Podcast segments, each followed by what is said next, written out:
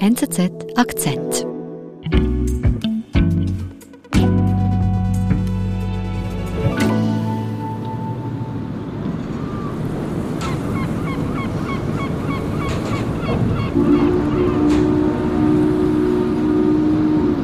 Es ist der 28. Oktober 2019. Wir befinden uns im Hafen von Sohar und Amal Singh, ein indischer Seemann, ist gerade dabei, sein Schiff, die MF Ula, zu betreten. Amal ist eigentlich ganz zuversichtlich. Er sieht das Schiff vor Anker, es ist im guten Zustand, Nahrung und Wasser ist ausreichend an Bord und sein Auftrag erscheint ihm sehr einfach. 45 Tage von Oman nach Bangladesch. Es ist eine leichte Fahrt, leicht verdientes Geld. Aber die Realität ist eine völlig andere. Was jetzt beginnt, ist eine wahre Odyssee und aus 45 Tagen werden fast zwei Jahre, bis Amal wieder nach Hause kehrt.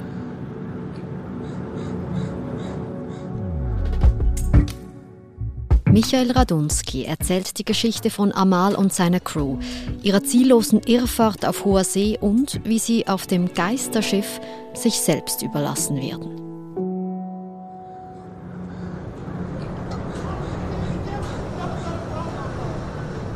Amal betritt also 2019 im Herbst die ULA, beginnt seine Reise. Wer ist denn dieser Mann? Amal Singh ist ein indischer Seefahrer. Er ist 51 Jahre, 1970 geboren, kommt aus der Nähe von Mumbai und fährt seit 1993 zur See. Und was ist seine Aufgabe? Seine Aufgabe jetzt auf der MF Ula ist es, er ist der Chief Officer, er ist quasi also die rechte Hand des Kapitäns. Mhm. Und wie viele Leute sind da an Bord? Auf der MV Ula befinden sich 25 äh, Seeleute. Es ist ein langer Massengutfrachter, wie er häufig im Schiffsverkehr heutzutage zum Einsatz kommt. Diese Fracht jetzt auf der MV Ula sind einfach Backsteine, die von Oman nach Bangladesch gebracht werden sollen.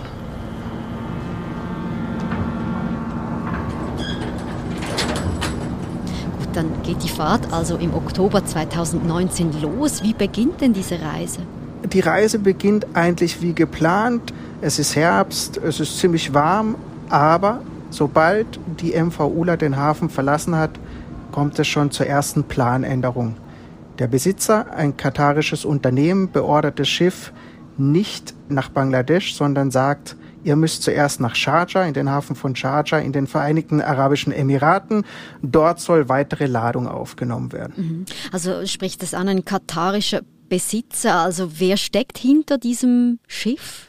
Das Schiff äh, gehört einem katarischen Unternehmen namens Anwan Trading and Constructing. Es fährt gleichzeitig unter der Flagge von Palau, einem kleinen Inselstaat im Pazifik. Mhm. Und wieso fährt das Schiff denn jetzt unter dieser Flagge und nicht unter Katar, wo der Besitzer herkommt? Das ist eigentlich mittlerweile in der heutigen Schifffahrt gang und gäbe, dass der Besitzer und der Flaggenstaat nicht der gleiche sind. Flaggenstaaten, gerade wie Palau oder Liberia zum Beispiel, die verdienen äh, durch diese Funktion als Flaggenstaat Geld für eine Lizenz, weil sie im äh, Notfall quasi wie eine Versicherung agieren müssen. Amal fährt also mit Ula und der Crew Richtung Vereinigte Arabische Emirate. Was geschieht dann? Ja, es läuft eigentlich alles nach Plan. Das Schiff geht 25 Seemeilen vor Sharjah vor Anker und dort wartet die Besatzung auf weitere Anweisungen. Man setzt sich mit dem äh, Besitzer in Verbindung, fragt nach, es fehlen noch Unterlagen und man wartet einfach auf Rückmeldung. Und wie reagiert denn Amal darauf?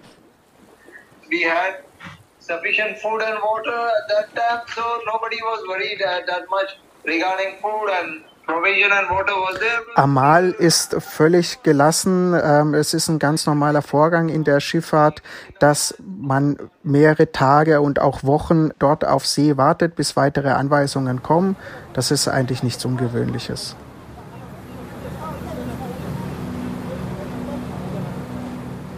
Aber es vergeht Tag um Tag, Woche um Woche. Die Vorräte gehen langsam zur Neige, das Wasser, die Nahrung. Man erhält keine Antwort nach wie vor vom Besitzer. Geld ist auch noch keines äh, geflossen und so langsam wird die Crew, wird Amal auch ein bisschen unruhig. Wir muss sich äh, im Hinterkopf behalten, wir sind Ende Oktober losgefahren und jetzt befinden wir uns schon im Dezember. Wir nähern uns der Zwei-Monats-Marke.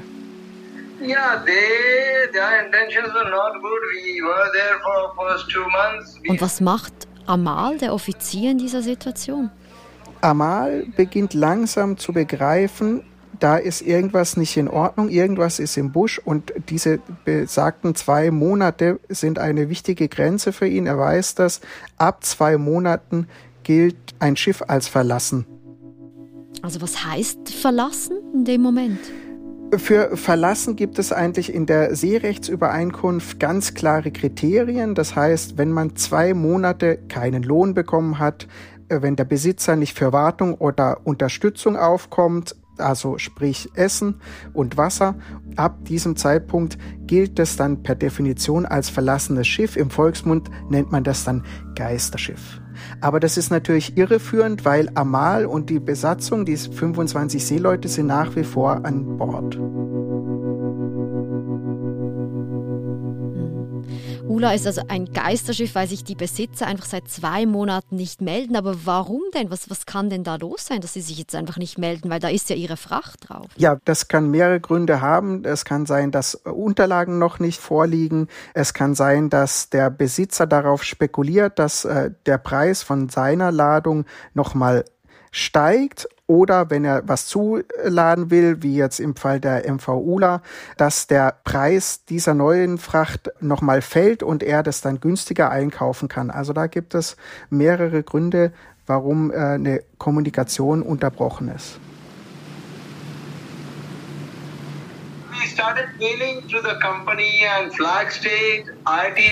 Und Amal und seine Crew, die befinden sich jetzt offiziell auf einem Geisterschiff, auf einem verlassenen Schiff. Was tut er denn jetzt in dieser Situation? Ja, das muss man sich so vorstellen. Amal ist ein erfahrener Seemann und dafür gibt es dann in so einem Fall, wenn diese Zwei-Monats-Marke überschritten wird, ein ganz klares Prozedere, das juristisch festgelegt ist. Als erstes steht da der Besitzer, der wird kontaktiert, das haben wir ja schon, der meldet sich nicht. Der zweite in der Verantwortungskette ist der Flaggenstaat, also Palau in diesem Fall aber auch dort erhält er keine Antwort. Und dann gibt es die dritte Stufe, das wäre die Hafenbehörde, in diesem Fall Sharjah, die Vereinigten Arabischen Emirate, aber auch dort zeigt man kein Interesse an der MV ULA und an der Besatzung. Also da wird irgendwie einfach die Verantwortung von einem zum nächsten geschoben und die Seeleute, sie sind eigentlich hilflos auf See ausgeliefert auf diesem Geisterschiff. Genau so ist es. Ähm, das muss man leider so sagen. Auf den ersten Blick erscheint alles gut reguliert. Es gibt eine klare Verantwortungsstruktur, erste, zweite, dritte Stufe. Aber das läuft alles ganz gut. Nur wenn etwas nicht funktioniert im Notfall, dann stellt sich relativ schnell heraus, und das muss Amal und seine Crew jetzt gerade erfahren, dann sind die Seeleute völlig auf sich allein gestellt. If you see a ship, if you see a something, we were begging in front of fishing vessels to give us some bread, some food to survive. Die Situation ist, äh, spitzt sich natürlich dramatisch zu. Wir befinden uns jetzt äh, Anfang Februar. Wenn man mal zurückgeht, wir sind im Oktober losgefahren. Das sind 25 Seemänner alleine das Wasser geht zur Neige, die Nahrung geht zur Neige. Es sind ja auch hygienische Zustände. Ich habe Bilder von dem Schiff gesehen. Der große Wassertank hat angefangen zu schimmeln, von den Toiletten und Sanitäreinrichtungen mal gar nicht zu reden. Also es ist eine sehr angespannte Lage. Wir befinden uns ja auch im Persischen Golf. Die Temperaturen sind dementsprechend auch hoch und das zehrt natürlich an den Nerven. Und was bleibt Amal denn noch für Möglichkeiten? Was, was kann er machen jetzt? Amal fängt an, sich an die zuständigen internationalen Organisationen zu wenden, wie die International Maritime Organization. Das ist eine Unterorganisation der UN. Und bittet da um Hilfe. Aber auch dort tut sich nichts. Ist eine UN-Organisation, die relativ zahnlos ist.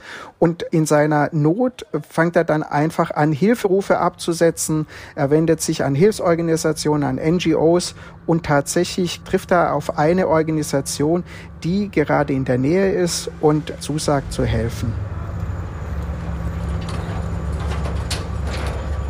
Also wie können die denn helfen? Da geht es dann mal um ganz Grundsätzliches. Da geht es erstmal darum, die Besatzung zu versorgen mit Nahrung, mit Wasser, damit ein Überleben überhaupt mal gewährleistet ist. Und dann im nächsten Schritt wird versucht zu helfen, die Kommunikation auch wieder herzustellen mit zum Beispiel dem Besitzer, der ja eigentlich der Hauptverantwortliche ist. Und gelingt das?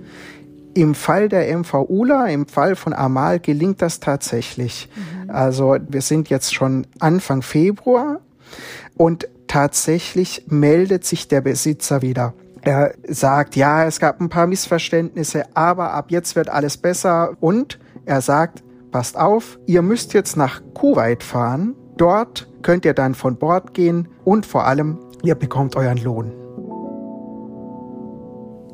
Das muss jetzt eine unglaubliche Erleichterung auslösen bei der Crew. Ich meine, die sind jetzt seit einem halben Jahr unterwegs und jetzt ist endlich eigentlich Aussicht auf Hoffnung. Ja, Amal und die Mannschaft schöpfen Hoffnung. Es sieht ja so aus, gut, jetzt ist einiges falsch gelaufen, aber ein halbes Jahr Odyssee, die Reise geht zu Ende, wir müssen nur noch nach Kuwait fahren, sprich ein paar Umwege, aber alles neigt sich zum Guten.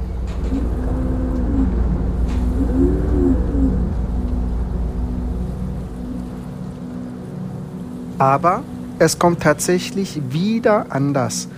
Die MV ULA nimmt Kurs auf Kuwait, aber wenige Wochen später bricht tatsächlich ein großer Streit auf dem Schiff aus.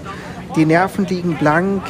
Es kommt zu Handgemenge, es, es wird handgreiflich, äh, es kommt zu Wortgefechten, Wüstenbeschimpfungen und Amal wird mit drei anderen Kollegen in die Kabine eingesperrt für fünf Monate.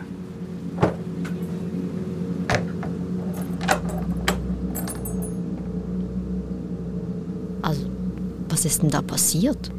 Ja, das zeigt einfach, ähm, die Verzweiflung ist auf dem Höhepunkt und Amal realisiert so langsam, hier läuft einiges falsch. Wir befinden uns eigentlich in einem rechtlosen Zustand. Wir sind hier auf dem Schiff gefangen und keiner hilft uns. Er fühlt sich wie äh, quasi ein moderner Sklave.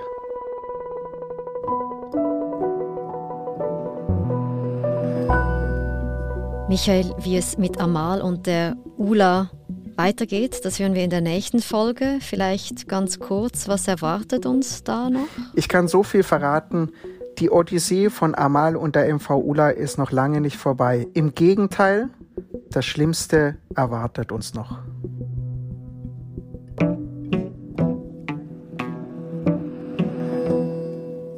Das war unser Akzent. Ich bin Adin Landert. Bis bald.